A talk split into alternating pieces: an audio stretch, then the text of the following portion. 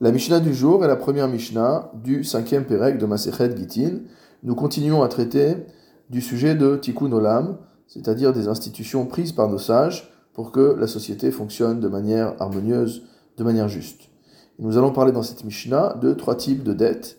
La première, c'est une dette contractée suite à un dommage infligé. Le deuxième sujet, c'est une dette financière, quelqu'un qui a emprunté de l'argent et qui doit rembourser. Et la troisième dette qu'on peut avoir à payer, c'est la ketouba d'une femme. Il s'agit de savoir avec quel type de terrain on va rembourser ces dettes. La halacha considère qu'il y a trois types de terrains différents. Ce qu'on appelle idit, c'est le niveau le plus élevé, la terre de meilleure qualité. On a ensuite à l'autre extrême ziburit, c'est la terre de qualité basse. Et entre les deux, on a la taille moyenne, on a la qualité moyenne qui est la bénonite, donc une, terre de qualité moyenne. La Mishnah commence par nous parler du sujet des dommages. Hanizakin shamin laen baidit. Des personnes qui ont subi un dommage, on va les dédommager avec un terrain de qualité idite, c'est-à-dire de la qualité la plus élevée. Et le Barthénora pose une question très simple. Il est déjà écrit explicitement dans la Torah en ce qui concerne les, les les dommages, Metav Sadeu ou Metav Karmo Yeshalem, que celui qui a infligé euh, le dommage devra payer avec le meilleur de ses champs et le meilleur de ses vignes. Alors pourquoi encore nous enseigner dans la Mishnah euh, ce même sujet? La Mishnah n'a pas pour vertu de répéter des dynimes qui sont explicites dans la Torah.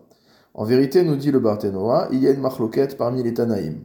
Lorsque le Pasuk nous dit Metav Sadeu ou Metav Karmo, le meilleur de ses champs et le meilleur de sa vigne, cela peut se référer à deux personnes différentes. Soit cela se réfère au meilleur des champs de celui qui a causé le dommage, soit cela se réfère au meilleur des champs de celui qui est la victime du dommage. Imaginons par exemple que celui qui a causé le dommage a des champs d'une bien meilleure qualité que celui qui est la victime. Alors si on dit que on doit payer avec la meilleure qualité de, des champs de celui qui a infligé le dommage, donc ce sera un champ d'une qualité exceptionnelle, supérieure à tout ce que peut posséder la victime. Si en revanche on dit que le champ de Metav Sadeu, la meilleure qualité qu'on doit donner, c'est par rapport au champ de la victime elle-même, il se peut que la manière dont on va rembourser euh, celui qui est responsable du dommage, ça va être pour lui avec un terrain d'une qualité moyenne, mais qui correspond à la qualité supérieure de ce que peut avoir la victime. Donc c'est-à-dire que ces catégories-là ne sont pas absolues, mais se rapportent, euh, on va dire, aux portefeuilles de terrain qui sont détenus par euh, l'un ou l'autre. Et donc le Barthénora nous dit qu'ici, on a voulu préciser que notre Tana pense que Metav Sadeu Denizak Kaamakra, qu'on parle de la meilleure qualité de terrain de celui qui a subi le dommage. Donc ça, c'est le din Torah. Lorsque la Torah nous dit Metav Sadeu, le référentiel, c'est le type de champ que possède la victime. Ou mipne tikuna olam, mais de manière à ce que la société fonctionne de manière harmonieuse, les Chachamim ont institué chez Yeshalem Amazik Meidit chez Benechasav, que celui qui est responsable du dommage devra prélever le meilleur des terrains qui lui appartient à lui, même s'il est d'une qualité supérieure au meilleur des terrains de la victime. Et pourquoi tout cela? Pour que les gens fassent attention à ne pas causer de dommages, parce que s'ils en causent, ça va leur coûter vraiment cher. Donc ça, c'était le premier enseignement de la Mishnah. Deuxième enseignement concerne quelqu'un qui a une dette. Ou Baal Chov, Babenonit celui qui a une dette à rembourser, le débiteur, il doit payer avec de la bénonite, avec un terrain de qualité moyenne. De manière similaire, le Barthénora nous rappelle que d'après la Torah, on a à rembourser que avec de la zibourite. Lorsqu'on rembourse une dette, on peut rembourser avec le terrain de la plus petite qualité que l'on possède. Et pour faire en sorte que la société fonctionne mieux, les Chachamim ont institué qu'on devrait payer avec un terrain de qualité moyenne. Et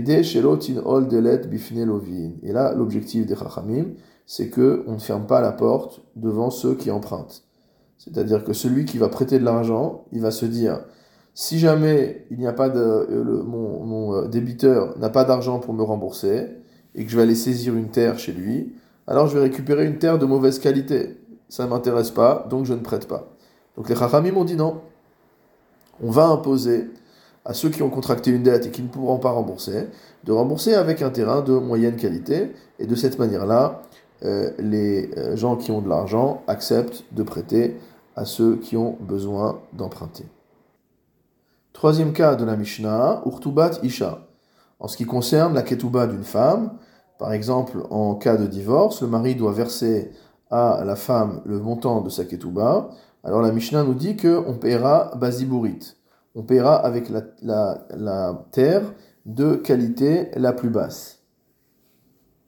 Pourquoi cela? On a vu dans le cas du prêt qu'on impose de rembourser avec une terre de qualité moyenne pour que les gens ne s'arrêtent pas de prêter. Et ici, peut-être qu'une femme ne va pas vouloir se marier en sachant que, en cas de divorce, elle va être payée avec une terre de qualité qui est basse. Le Barthénoura nous dit On n'a pas à craindre une telle chose. On n'a pas à craindre que les femmes arrêtent de se marier pour cette raison-là.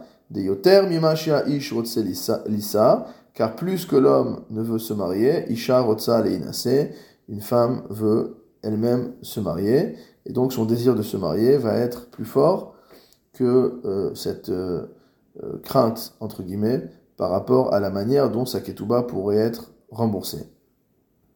Rabbi Meir n'est pas à cet avis-là. Rabbi Meir Omer, Av ketouba tisha babenonit.